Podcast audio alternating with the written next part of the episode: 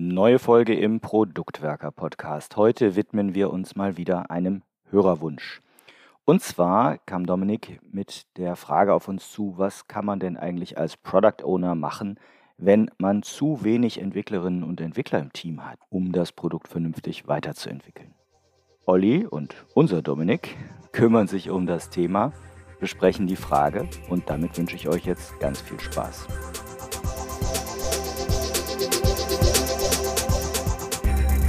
Heute nehmen wir uns mal wieder ein User-Thema vor. Und das User-Thema ist, ich habe zu wenig Entwickler in meinem Team als Product Owner, um mein Produkt weiterzuentwickeln.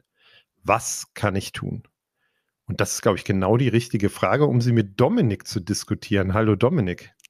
Hallo Olli. Jetzt habe ich gesagt, ich habe das Problem, zu wenig Entwickler in meinem Team zu haben als PO. Würde ich mal ganz ketzerisch am Anfang fragen, ist das überhaupt ein Problem? Ich glaube, es kommt sehr darauf an, wie man die Sache betrachtet, weil ich glaube, das ist vor allem dann ein Problem, wenn man die falschen Erwartungen hat. Also wenn ich die Erwartung habe, man liefert ganz viel Kram aus oder man schafft bestimmte Sachen bis zu einer Zeit und ähnliches. Und dann ist man schnell dabei, dass man sagt, ich habe gerade zu wenig Leute in meinem Team. Das können wir alles gar nicht schaffen. Aber es ist tatsächlich eine gute Frage, ob das überhaupt ein Problem ist, weil unter Umständen ist das gar kein Problem, weil vielleicht kann ich auch, wenn ich neun Leute oder 20 Leute in meinem Team habe, auch dann zu viel zu tun haben. Und ich glaube, es gibt so den einen oder anderen Punkt, wo wir gleich auch noch drüber sprechen müssen, wie zum Beispiel vielleicht mangelnder Fokus oder fehlende Transparenz mit Stakeholdern etc., die eigentlich das Problem sind.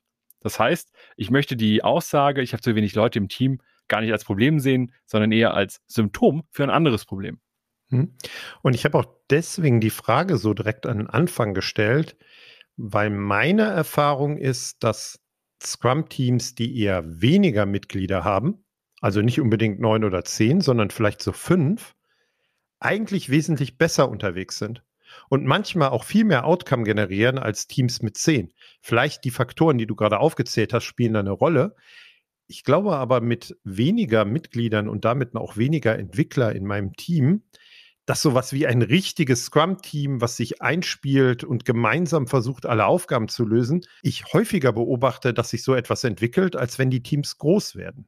Wie, wie guckst du denn da drauf? Ich stimme dir dazu. Ich sehe vor allem noch eine weitere Gefahr, wenn ein Team zu groß wird, weil dann entsteht aus ganz natürlichen Prozessen mehr eine Team im Teamstruktur.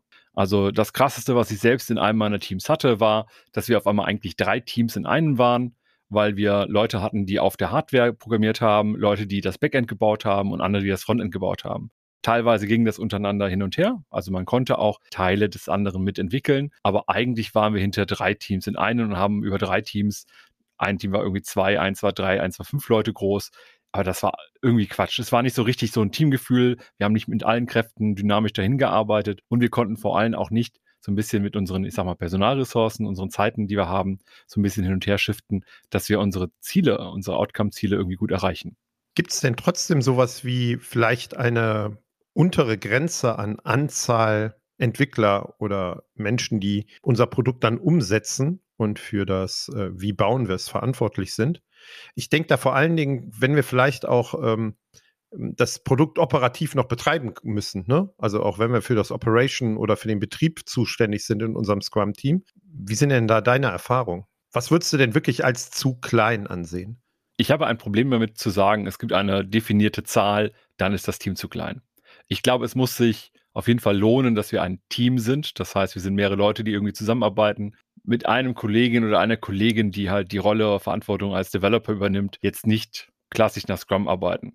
Ne, also weil dann sind wir wahrscheinlich nur zu zweit und so dicht zusammen, dass wir ganz anders arbeiten können. Sobald wir aber mehr werden und merken, wir brauchen eine andere Struktur und so weiter, dann bilden wir ein Team, vielleicht auch ein Scrum-Team und können darüber uns gut organisieren. Nichtsdestotrotz, wenn ich ein Team habe, egal wie viele Leute jetzt da drin sind, und ich habe nicht nur, ich entwickle das Produkt, sondern auch ich betreibe das Produkt gerade im Webumfeld sehr beliebt. Oder auch wenn ich zu einer App noch ein Backend-Produkt oder so weiter mit dabei habe.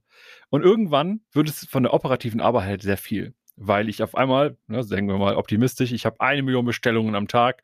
Ich muss ganz oft schauen, dass irgendwie das System nicht abbraucht und so weiter. Ich komme also kaum noch zur Weiterentwicklung.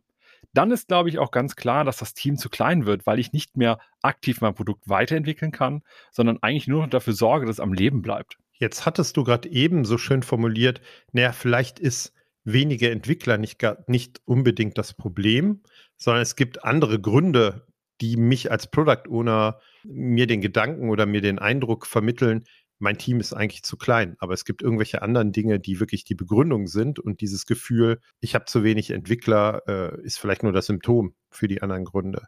Lass uns doch da mal einsteigen. Ne? Also was könnten denn solche Gründe sein, dass ich glaube, mein Team ist zu klein als Product Owner? Ich glaube, das am häufigsten auftretende Phänomen, das wir äh, sehen können, weil ich auch oft genug selbst erlebt habe, ist, dass an das Team zu hohe Erwartungen gestellt werden. Das heißt, ich glaube, als Stakeholder oder auch als Product Owner selber oder auch als Team selbst, wir müssten eigentlich viel mehr schaffen, viel mehr erreichen. Egal, ob das jetzt Output oder Outcome oder was auch immer ist, aber wir müssen irgendwie mehr schaffen. Meistens ist die Diskussion sehr Output getrieben, da müssen mehr Features rumkommen und so weiter. Aber vielleicht gibt es ja auch Outcome-Ziele, auch die kann man mal nicht erreichen oder da zu langsam hinkommen oder wir lernen zu langsam, all das ist ja möglich. Aber dieses zu langsam ist auch wieder ein Empfinden. Das heißt, irgendwer hat Erwartungen, die höher sind als das, was wir realistisch schaffen können. Deswegen glaube ich, das Problem, wir haben zu wenig Entwickler, ist in den meisten Fällen, äh, wir haben mehr Erwartungen an das Team, als das Team wirklich realistisch leisten kann. Aber das muss nicht nur an Zeiten liegen, das kann auch an anderen Themen liegen. Da würde ich dir gerne beipflichten. Und ich finde auch, dass man häufig beobachten kann, dass nicht nur von außen die Erfahr äh, Erwartungshaltung ist, gerade bei neuen Teams erlebe ich, dass das eigentlich gar nicht so hohe Erwartungen gibt, sondern dass man eine gewisse Gelassenheit hat und eine gewisse Zeit, die man dem Team auch geben möchte. Also Team meine ich komplettes Scrum-Team eingeschlossen.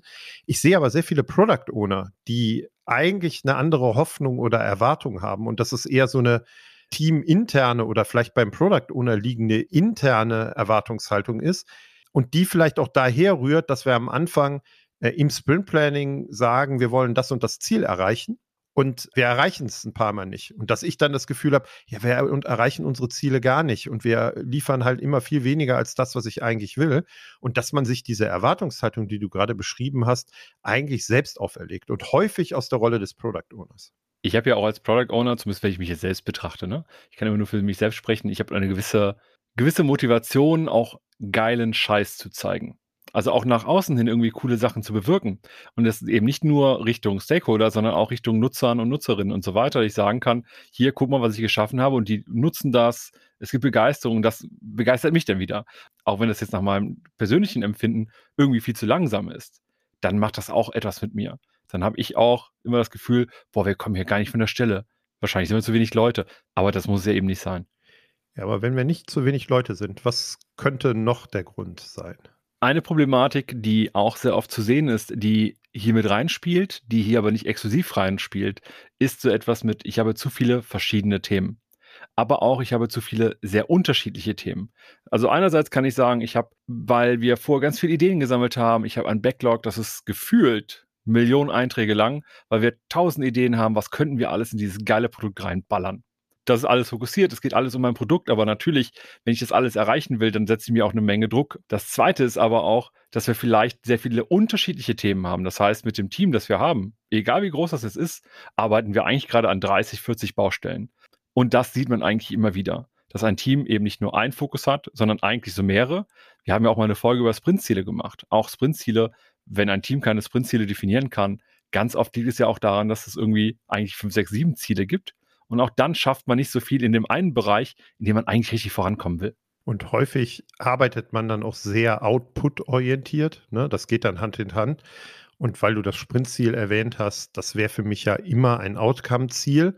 Und dann fokussiere ich halt. Ne? Also dann bin ich bei dir, dann habe ich eher weniger und ein fokussiertes Thema und Ziel, an dem ich arbeite. Was ist denn so mit den Skills, die die Entwickler mitbringen, wenn ich wenige Entwickler habe? Je weniger Leute in einem Team sind, desto mehr notwendige Skills oder auch Kompetenzen müssen sich ja in diesen wenigen Leuten sammeln.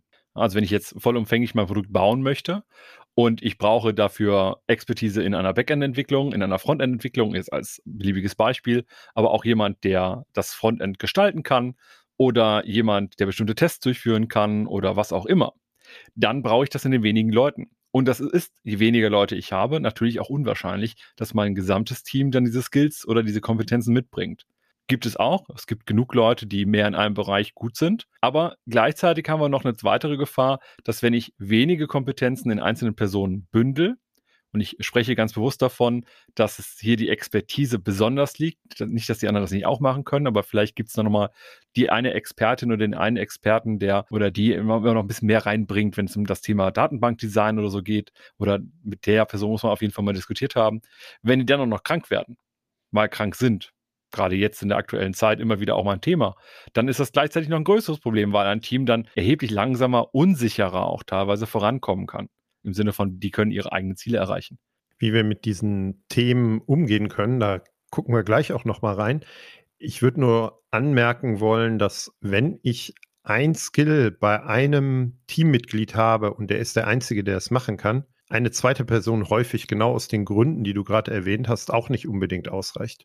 Ne? Auch zwei Leute können krank werden. Ne? Also für mich ist das keine äh, besonders gute Strategie. Deswegen war ich auch eben am Anfang so kritisch, ob dann mehr Menschen, egal wie ich sie dazu hole, tatsächlich zu einer Verbesserung führen. Vor allen Dingen für mich als Product Owner, wenn ich den Wert des Produktes maximieren will. Absolut. Und da muss man sich auch tatsächlich überlegen, ob es überhaupt sinnvoll ist, äh, so Wissensinseln bei einzelnen Personen zu halten. Ich bin auch ein großer Freund davon, dass man das Wissen innerhalb des Teams sehr breit streut vor allem das Wissen. Ja, jetzt kann man Wissen und Kompetenzen, Skills durchaus trennen, aber ich glaube, Wissen ist da äh, nochmal besonders wichtig. Und wenn mehrere Leute das können, dann ist zumindest so dieser Busfaktor, ja, wie viele Leute dürfen im Bus sitzen, der verunglückt, bevor wir ein Problem haben. Haben wir so oder so, ist klar. Aber bevor das Projekt oder das Produkt zum Stillstand kommt, das sollte möglichst hoch sein und es macht auf jeden Fall Sinn, auch als Team dafür zu sorgen, dass man immer genug Austausch hat. Aber ist vielleicht auch ein anderes Thema für ein anderes Mal.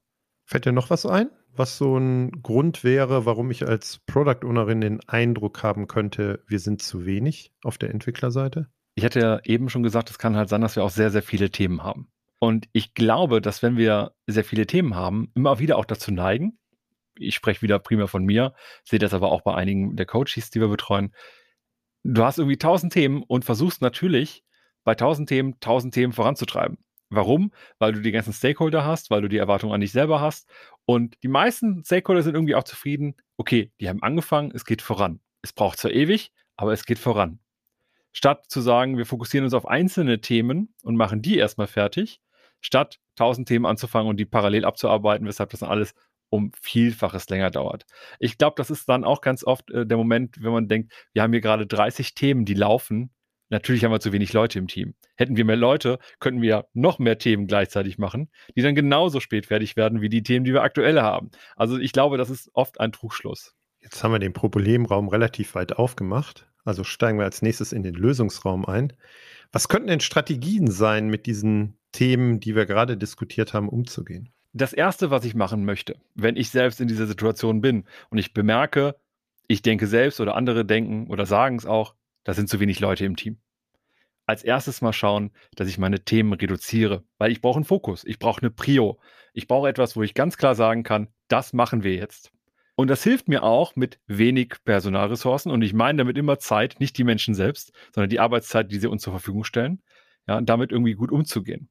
Und eine mögliche Strategie, das zu tun, ist, zu Sachen Nein zu sagen, also bewusst auch ablehnen oder zu sagen, das machen wir später, viel später oder irgendwann mal, und wenn das nicht geht, dann auch den Mut zu haben, Themen outzusourcen. Also zu sagen, das können wir gerade nicht selbst leisten. Wir haben andere Sachen, die sind wichtiger, dass wir sie machen. Aber vielleicht gibt es auch ein oder zwei oder drei Themen, die können wir outsourcen. Das kann beispielsweise ein anderes Team im gleichen Kontext sein, also sprich in der gleichen Organisation. Das kann aber auch ein externes Team sein. Das kann vielleicht auch ein Dienstleister sein. Das können aber auch ganz konkret einzelne Maßnahmen sein, wie zum Beispiel bestimmte Designaktivitäten, User Research oder auch zum Beispiel ein, ähm, einen Penetration-Test, wenn ich den jetzt zum Beispiel machen möchte. Vielleicht mache ich den selbst, vielleicht lasse ich den sogar auch besser machen. Aber auch alles andere könnte vielleicht outgesourced sein. Die Aufbau der Infrastruktur kann ich vielleicht jemand externen einkaufen. Erzeugt immer noch auch Aufwand, darf man nicht vergessen, weil auch darum, um Schnittstellen muss man sich kümmern aber vielleicht gewinnen wir dadurch ein bisschen Luft, uns auf die Sachen zu konzentrieren, die gerade besonders wichtig sind. Es ist auch schön, dass du es gerade so formuliert hast. Das betrifft dann nicht nur die Entwickler, dass das trotzdem Aufwand sein kann, sondern natürlich auch vor allen Dingen mich als Product Ownerin oder als Product Owner. Selbst wenn ich es komplett abgebe, ist es, glaube ich, ein Trugschluss zu glauben, dass ich gar nichts mehr damit zu tun habe und sei es nur Koordination oder Synchronisation mit anderen Themen, die ich da so habe, da sollte man immer ein bisschen drauf achten.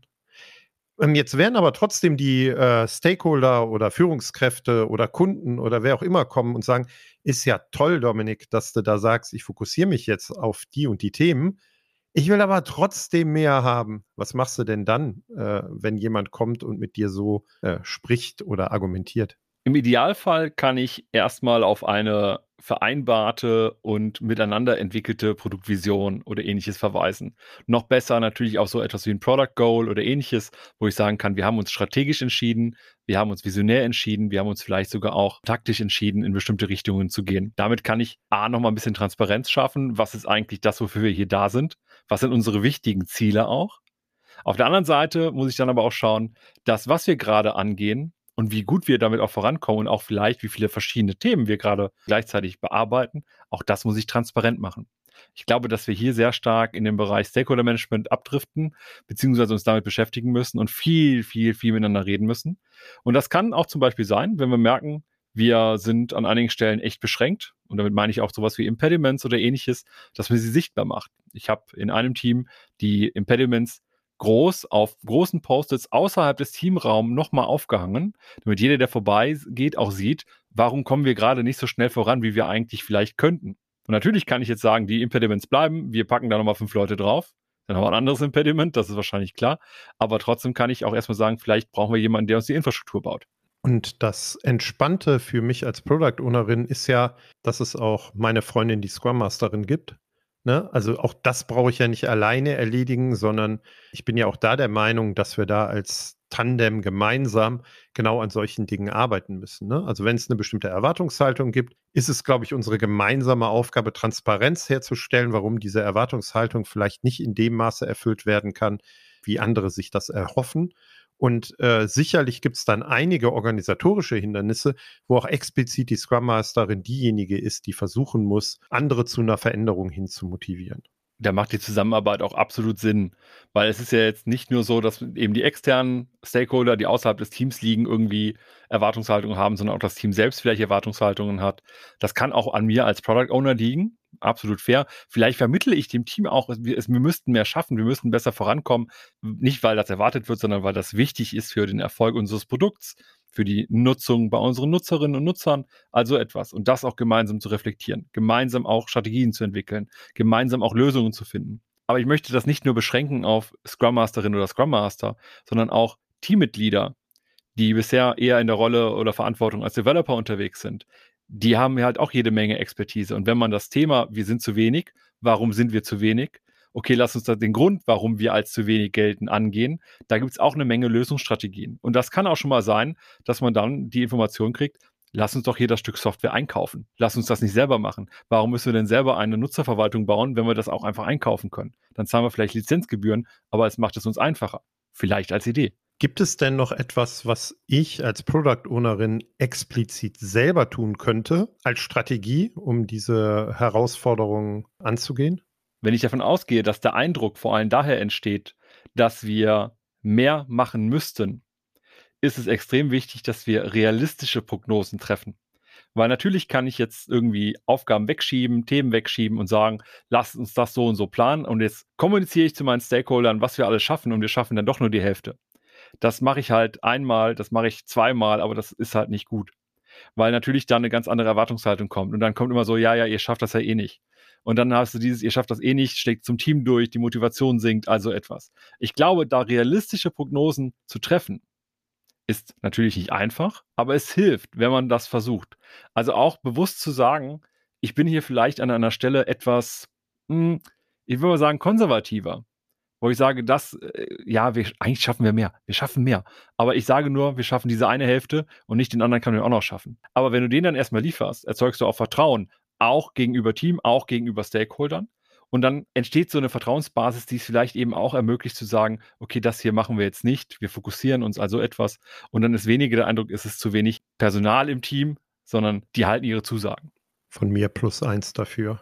Jetzt werden wir ja nicht von heute auf morgen oder über Nacht mehr Mitglieder in so einem Entwicklungsteam. Na, also wenn wir jetzt objektiv gesehen tatsächlich sehr wenige sind, Was siehst du denn für Gefahren, wenn so eine Art von Situation vielleicht auch über längere Zeit äh, einfach da ist? Wenn wir als Team oder auch als Product Owner eine höhere Erwartung an unseren Output, an unseren Outcome und so weiter haben, als wir realistisch und real schaffen, kann das dazu führen, dass wir versuchen, das zu kompensieren. Und wir haben eben darüber gesprochen, dass man ja auch Themen outsourcen kann. Jetzt könnte eine Strategie sein, wir schaffen nicht das, was wir schaffen wollen. Wir wollen damit umgehen. Wir sourcen Sachen aus. Die Developers sind mega happy. Ja, geil, wir müssen den Kram nicht mehr machen. Wir kommen jetzt gut voran. Als PO haben wir auf einmal aber viel mehr Arbeit, weil wir die ganzen Abstimmungen haben mit äh, Stakeholdern, mit den Dienstleistern, mit Experten, wie auch immer. Und dass wir aber durch so eine Überkompensation, die stattfindet, auf einmal anfangen auszubrennen, weil wir auf einmal merken, wir sind zehn Stunden, zwölf Stunden am Tag mit Arbeit beschäftigt. Oder, hm, eigentlich habe ich seit zwei Stunden Feierabend.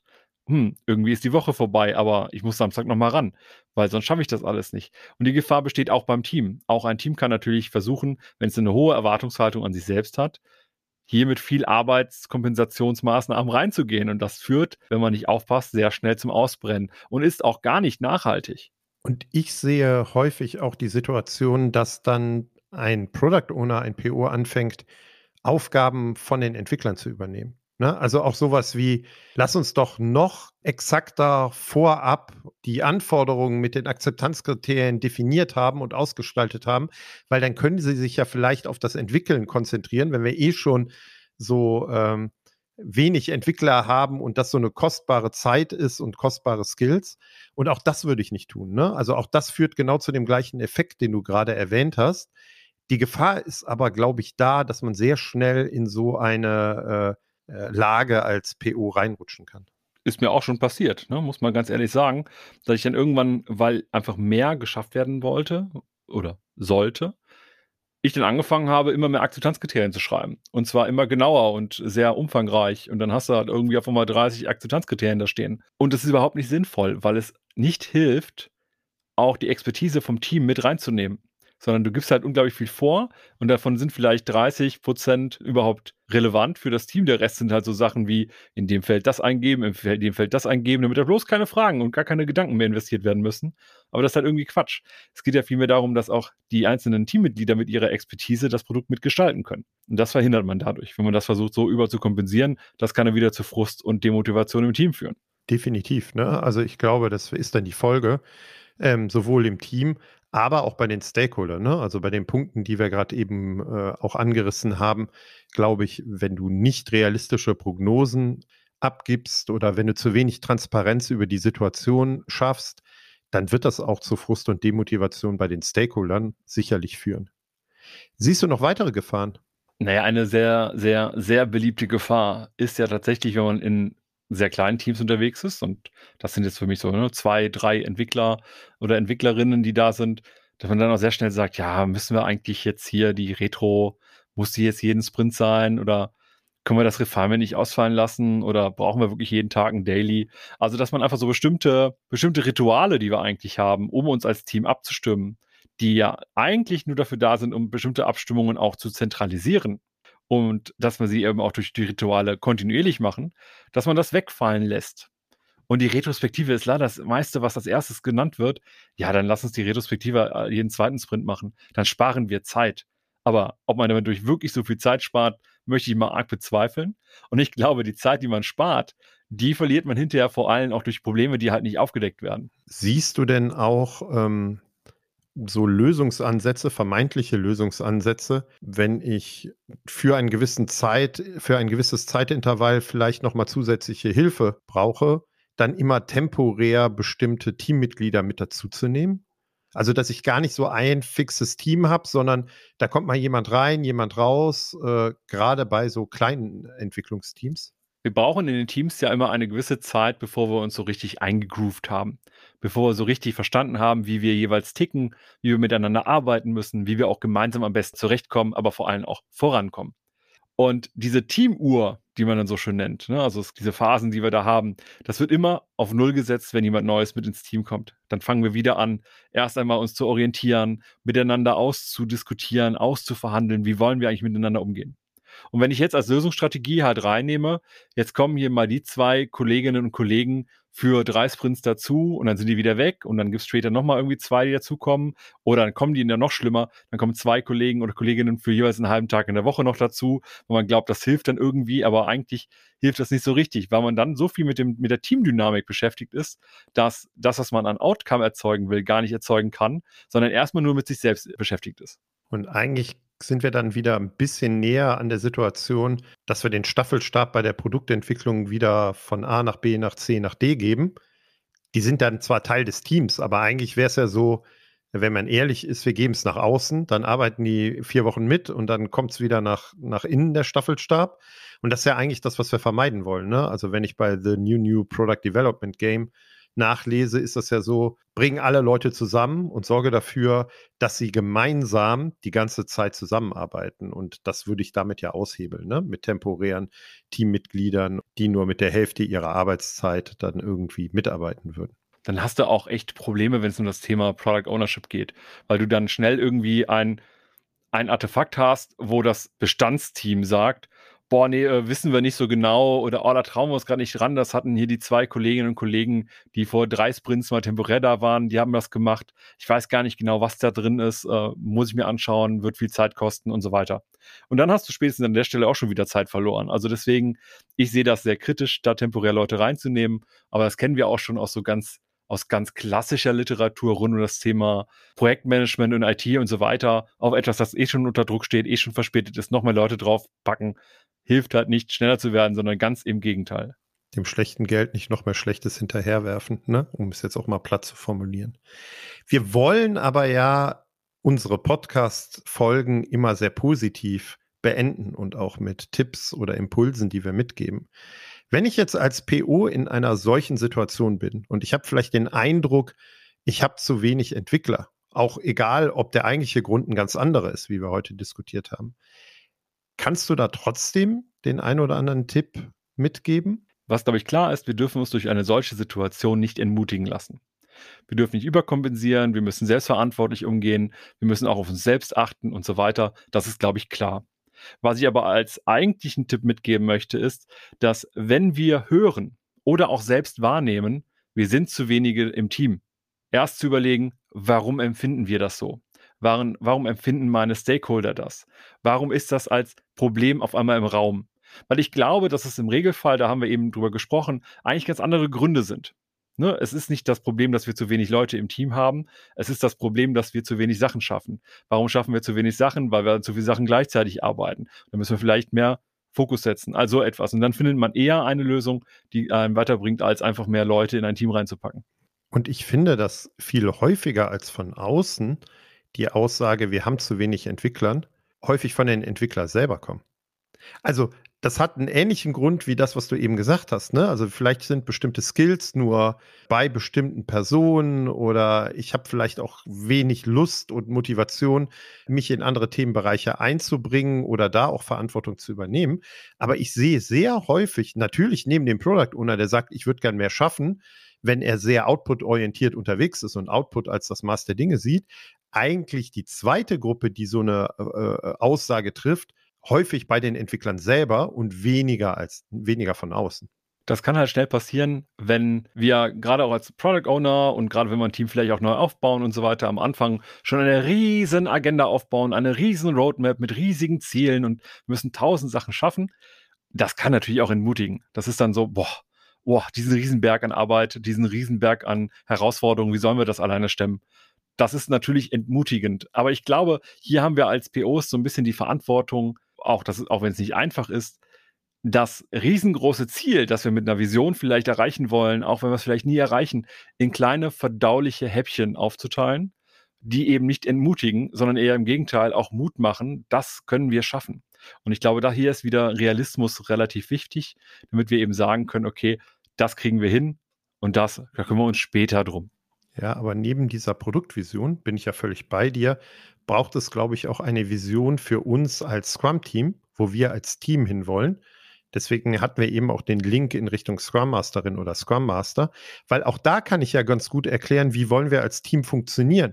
Wollen wir ein, ein, eine Gruppe von Spezialisten sein, die sich nur um die Themen kümmern oder nicht. Ich glaube, es braucht da beides, um eine bestimmte äh, andere Wahrnehmung für dieses vermeintliche Problem, wir sind zu wenige, äh, hinzubekommen und das auf allen Seiten. Wenn wir aber jetzt den Punkt haben, dass tatsächlich die Erwartungshaltung von außen kommt, haben wir da noch einen Tipp für die POs, wie man damit vielleicht umgehen könnte? Ich habe eben auch gesagt, es geht um realistische Prognosen oder ähnliches.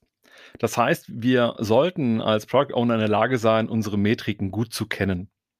Und das bedeutet auch, dass wenn wir bemerken, was wir mit der aktuellen Teamgröße schaffen können, was wir an Outcome erzeugen können, was wir an Arbeit wegarbeiten können, was wir generell an, auch an Produktzielen und so weiter erreichen können, dann ist es schon auch gut, wenn wir hinter sagen können, wir, wenn wir jetzt als Ultima Ratio wirklich mehr Teammitglieder brauchen, wir müssen das auch verargumentieren können. Wir müssen auch begründen können, was werden wir bekommen, wenn wir mehr Teammitglieder haben. Natürlich immer mit der Gefahr, dass wir jetzt über mehrere Monate, jeden Monat eine Person dazu kriegen. Das äh, will man natürlich vermeiden wegen den ganzen Onboarding-Aufwänden, die man auch hat oder Teamgestaltung.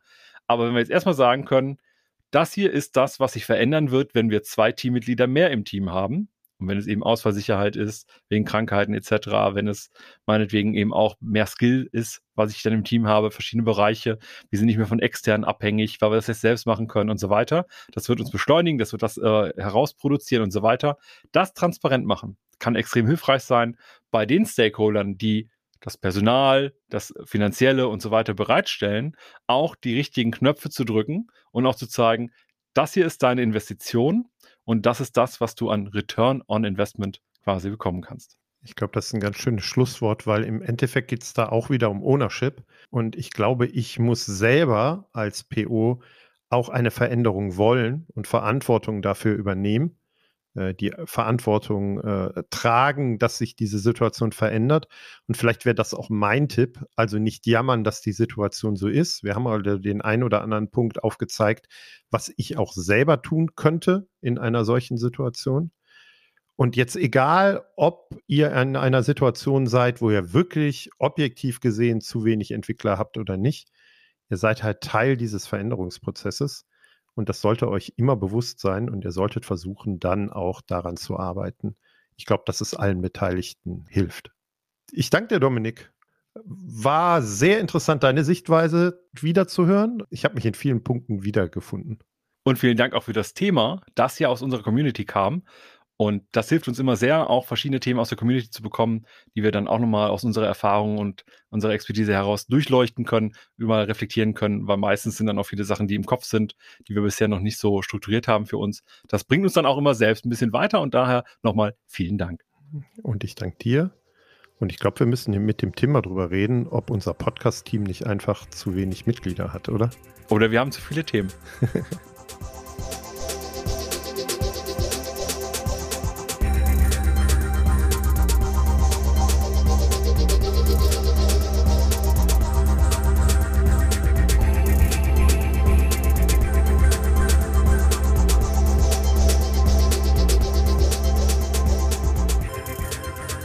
hoffen, dass euch diese Folge gefallen hat und dass ihr den ein oder anderen Impuls daraus mitnehmen konntet.